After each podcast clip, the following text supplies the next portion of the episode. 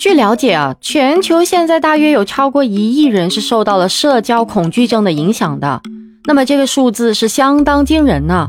社恐人士对于社交场合的恐惧和担忧的症状，常常会给他们带来负面的影响，包括了孤独、焦虑、抑郁和自卑感等等，甚至可能会影响他们的生活质量和社会参与度呢。你好，我是爱分享、懂情感、洒脱率性的木子，欢迎收听子聊热点播客节目。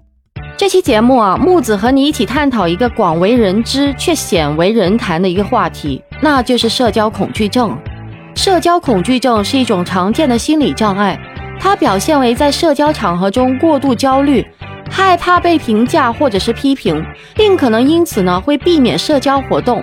那社交恐惧症是一种常见的心理障碍。那么对于那些患有社交恐惧症的人来说呢，走进一个房间或者是与陌生人交谈，都可能会引起他们极度的不适和恐惧呢。那么说到社交恐惧症啊，其实木子身边正好有一个女性朋友，也是患有这个社交恐惧症的。那她呢是一个公务员，每当他需要参加公务活动或者是会议的时候，他会感到非常紧张和焦虑，而且害怕自己会在公共场合失态或者是被人嘲笑呢。他很难主动和别人交流，经常呢都会觉得自己的话题无趣或者是不合时宜。所以呢，很难和同事或者是领导建立深入的联系。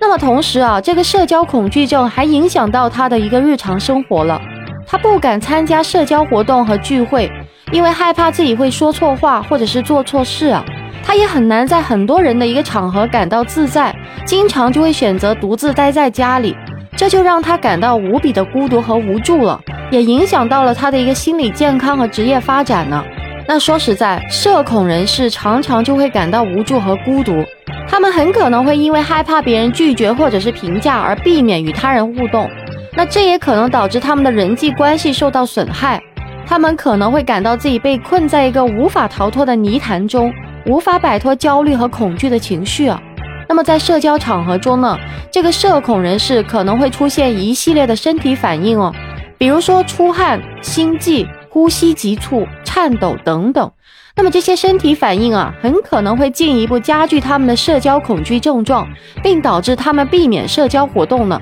当然，社恐人士还会有一个负面的自我评价，他们可能会认为自己不够聪明、不够有魅力，或者是不够有价值。那么这些想法很可能都会进一步加剧他们的一个社交恐惧症状啊。当然，其实值得大家注意的是，社恐人士也是有积极的一面呢。他们通常是敏感和富有同情心的人，而且呢，他们通常都非常关心他人的感受，并且呢，经常会采取一些积极的措施来帮助别人。除此之外呢，他们通常也是很有创意的人，他们能够在艺术、音乐、文学等领域中表现出色。那么其实呢，这个社交恐惧症也是有相对应的一些治疗方法的。那么治疗社交恐惧症的方法包括认知行为疗法，还有药物治疗和支持性的一个疗法。那么认知行为疗法呢，是可以帮助社恐人士重新评估自己的一个负面自我评价；药物治疗呢，是可以帮助减轻焦虑和恐惧的一个情绪的。那支持性治疗可以提供情感支持和鼓励，帮助社恐人士克服社交恐惧症。那么木子认为啊，社恐人士的家人和朋友啊，都应该给予他们支持和理解，不要批评他们的退缩或者是避免社交，而是鼓励他们尝试逐渐面对社交场合，提供安全感还有支持。